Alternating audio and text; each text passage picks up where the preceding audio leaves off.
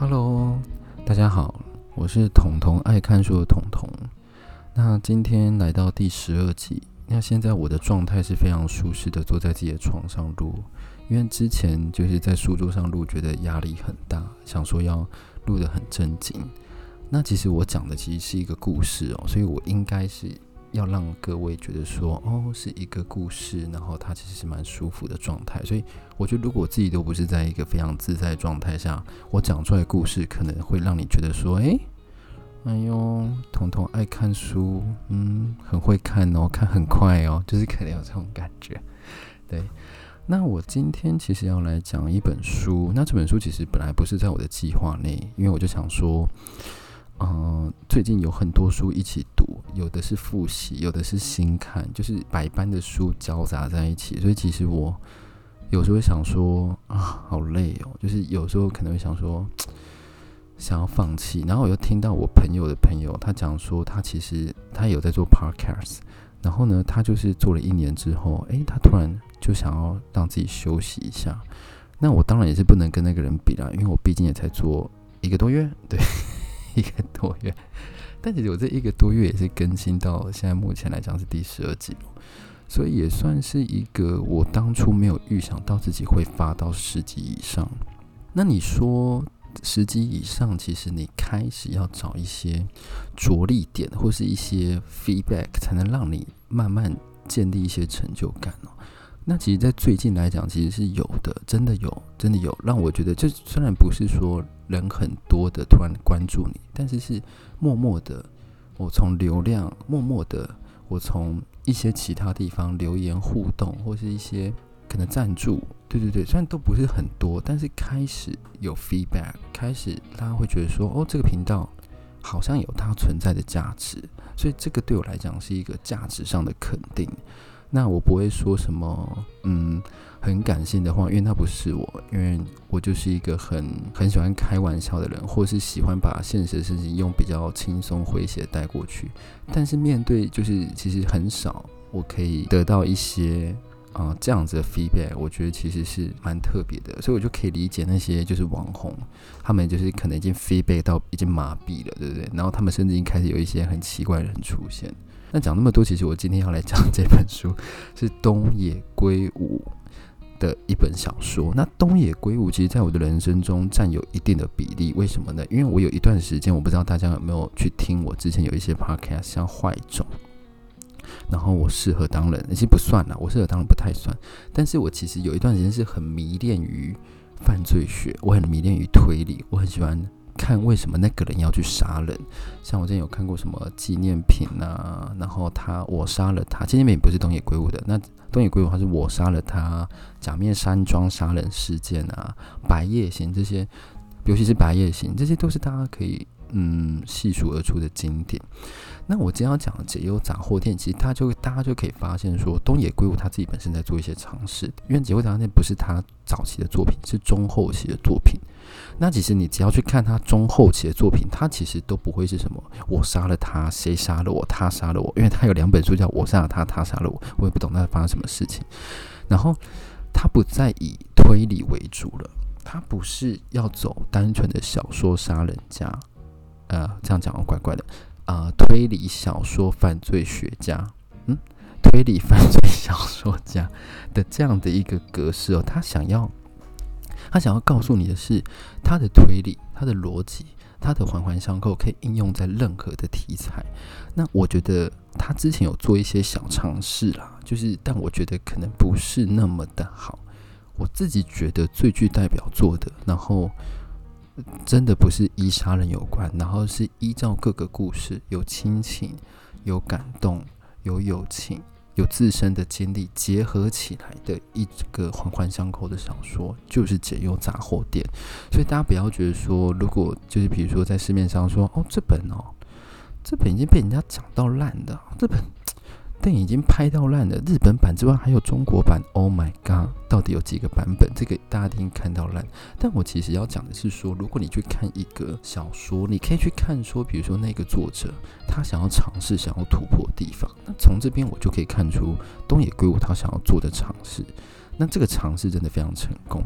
那我们先说《解忧杂货店》，我不知道是不是很多人看过，但你应该是有听过，但是没有很仔细看，你才会点进来这个频道嘛，不然你早就点。习惯致富了，对 对，你可能点到别的了。那这一本书其实它的设定也是有点科幻，所以你就会发现说，如果他今天不是推理小说，他在情境上的设定，比如说他可能是要超现实，另一个就是他有一点小小的科幻。任何东西小小的科幻，任何东西小小的，都会帮助你这本书变得一个很厉害的佳作。如果你今天不是做到很到位的，像比如说《Harry Potter》那一种整个虚构的魔法世界，你要有一点小东西的话，你就必须要让故事性很强。那这本书就是这样子，它其实是由各个不一样的故事去连起来。你会觉得说一开始什么意思？为什么啊？突然有三个小偷突然跑到一个杂货店，然后他在杂货店里面东翻西找，然后才在一个信箱里面找到一封信。诶，就想到咚的一声是什么？然后他们就找到一封信。他们看了信内容，想说怎么会有人来咨商？然后他们三个本来是不想回的，有一个不想回，但后来他们就想说反正没事嘛，我们要待到隔天早上，所以他们就开始回了。然后一回就发现越来越多的信咚咚咚咚一直掉下来，然后他们就开始回信回信这样子，这样子的一个人设下去发生很多很多事情，因为每一个信件都是一个重要的故事线，每一个信件都扣到后面的信件。但我这边不会去嗯、呃、一一讲述说这本书它就是。A 怎样，B 怎样，什么？因为那不是我频道的主旨。我希望在十五分钟内跟各位讲说这本书它的脉络是什么，它大概是讲什么，然后哪几个点让我觉得很有想法，才会让大家第一个，我希望大家可以去真的去买书，或是真的去看书，因为其实实体书真的不是那么景气，大家也知道。那如果可以，你们花个一两百块，就比如说你现在一杯真奶都可能快要一百块了，真的。因为我又是在台北上班，我就想说，一百多的真奶是里面加了金箔吗？对，就是我想说，为什么可以卖到一百多块？原料不是很便宜吗？所以我就想说，你们可以去买这本书，或者去支持一下他们，也可以支持我了。对对，这也是我要说的。那我只会挑其中一个啊一两个比较重点的故事。那重点其实第一个就是这个杂货店，它叫浪矢杂货店。那浪矢杂货店呢，它基本上是有一个浪矢的老爷爷怎么来的？他就是一个浪矢老爷爷，因为呢，他当时他的老婆去世，他六十几岁，他老婆去世，然后他的儿女。就已经自己各自成家立业了，所以他其实他生活中不需要再很努力的去开杂货店去维持大家的生计。那其实，在那个状况上，他其实是非常无聊的。他想说，我是不是没有活下去的价值？对，所以他就开始跟他的附近的小孩说：“诶，你们有什么问题也可以问啊。”那一开始小孩就只会提一些说：“我要怎么样数学考一百分。”那你可能，如果你今天是浪矢爷爷，你可能会想说，就回去读书就好啦。你在那边讲废话，你等下回去读书，你就可以考一百分啦。No no no no no，他不是这样子回答的。他会说，这个回答我觉得蛮不错的。他说，如果可以，那一张考卷都是出关于你自己的问题的话，你就可以考一百分。我觉得这个这个方式虽然会让人家觉得说不可能发生的事，但是会让人家觉得说，诶，你有认真在想。你有认真在回复我问题，因为有时候你给的建议并不是要解决他的问题。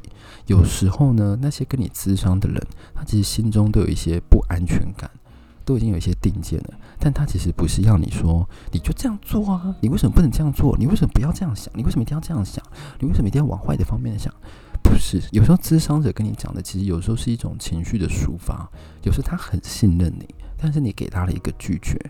他会变得越来越封闭，因为他把你认定为你是他最相信、最了解的人，但你却跟他讲一个，你为什么要这样做？他他会突然觉得说，嗯，其实当下我只是想要确认说，这个这个决定到底是不是正确的。那你可能没有办法给出一个 yes or no 的的回答，没有关系，但是你可以让我感觉说，不管怎样，你都在旁边 support 我的那种感觉。所以其实我觉得，今天有人在跟你咨商的时候，你不可以表现出理所当然的样子。那我现在这样讲，不代表说人家来跟我咨商的时候，我都会表现出很沉稳、很就是站在你的方面想。其实彤彤，我本身来讲，我很少可以这样子有同理心的去帮人家想事情。我是到真的中后期的时候，我发现这样子，其实任何人把秘密托付给你。他第一个希望你守住之外，他第二个希望从你的这边得到一些 point of view，但是 point of view 其实不是最重要的。第三个是他想要跟你建立一种信任感，但我觉得这种信任感是很珍贵的。那这个就是体现在解忧杂货店要跟你讲的，就是人与人的智商，它其实会在某种程度上建立一种你没有办法马上察觉到信任感，你在当下是被赋予某种重任的。所以呢，当时爷爷就是这样子的态度去回答接下来问题，所以后面的问题就越来越严肃。有些人，比如说父母本来过得很好，就有一天突然发现父母被追债了，可能借高利贷什么，一家人要跑路。小孩就说：“如果我可以不跟父母跑路的话，还有什么办法？”就是这么严肃的问题。那我我跟你讲，这个严肃问题，你有办法跟朋友讲吗？不行，因为你是跑路，所以你没有办法跟你的朋友讲说：“诶，我要跑路了。”那他可能会举报你，那你也不能跟任何的亲朋好友讲啊，因为亲朋他们就会说啊你，你跑路啊，你欠我的钱呢？对啊，爸妈欠的钱，大很多都是跟亲朋好友借，所以这时候一个让你信赖的人，even 你不认识他，even 你只是耳闻过他，但是他透过这种方式建立一种信赖给你，这种信赖是不可多得的。所以我有时候会觉得说，如果我可以当那一种人的话，多好。但你必须说，当那一种人太困难。因为你必须要同理心到不行之外呢，你还必须要可以去站在他的立场，想出那个方法，想出让对方安心的答案。这其实是牵涉到很多事情。然后里面有一些环环相扣故事，其中有一个故事我也觉得印象深刻，跟各位分享一下。就是啊、有一个没有才华的歌手，他当初在大学就是读经济系，但是因为他觉得他对音乐实在太有兴趣了，所以他就把。大学休学，他就想要专心追寻他的音乐梦，有没有？有没有很像什么东西？A Star Born，就是 A A Star Wars Born，是是这样讲吗？Lady Gaga 演那一部，我忘记英文是什么了。就是他不停的追寻自己的梦想。诶，应该不是 A Star Wars Born，应该是那个什么歌王，有一个歌王啊，忘记了，算了，反正你们你们知道，就是有一天突然世界上都忘记 Beatles 的存在，然后那个人就只有他记得 Beatles，然后啊，靠谱歌王啦。靠谱歌王就很像靠谱歌王那样，他在没有这件事发生前，他是很努力在追求自己的梦想。那故事中提到就是这个事情，他很努力在追求自己的梦想。even 他的声音没特色，但他也是努力追求。十年后，他还是努力在追求自己的梦想，但是他的能力就只能在孤儿院唱歌。然后他自己偶尔会做一些创作，有一些创作，比如说叫重生啊这种，他自己可能比较有名、朗朗上口，他很常在里面表演的这种歌曲。那有一天他在孤儿院表演的时候，孤儿院大火，砰，就是火烧起来。然后呢，他本来想说赶快逃出去，因为他那一天就是要表演嘛，所以他就借住在那孤儿院上。他逃出去之后，发现有一个妹妹站在门口，一直没有逃出去。他想说你怎么了？然后妹妹就跟他讲说，我弟弟还在里面。那个音乐家就是靠谱歌王，我就叫靠谱歌王哈。他就马上冲回去把弟弟救出来，但是因为火灾烧得太大，所以当他救出来的时候，他全身已经被烧。就是很严重的烧伤了，已经没有办法再救活，但是弟弟是存活下来的。那之后这个时间往后转的时候，那个女孩变成一个天才型的歌手，她就在台上说：“今天我要跟各位唱一首歌，这首歌叫《重生》，这首歌就是我的一个恩人。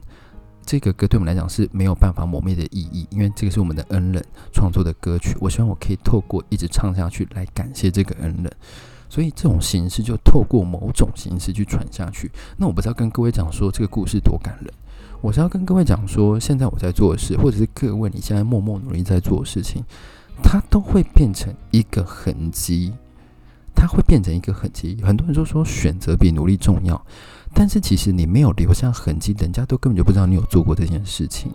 所以它会变成一个人家无法抹灭你的痕迹，这是我觉得我对于这本书两个最大的启发。第一个是同理心，第二个是你默默努力下的痕迹。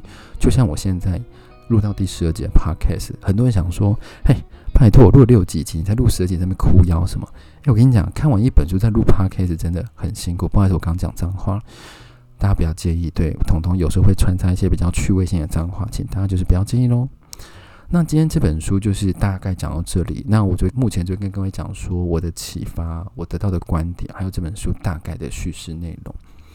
那如果你喜欢我的 podcast 呢，就持持续听下去，然后也可以赞助我去买书，然后或者是在留言区跟我互动啊。我有看到一些留言，那我之后可能会慢慢开始回，或者是订阅，或者给我好评，或者就是现在马上分享给你旁边的人说，哎，我跟你讲这个 podcast 好像蛮有趣，然后就把耳机直接塞在他耳朵，就是这样子，不管卫不卫生就直接塞，因为耳朵不会传染 COVID-19，所以大家不用担心。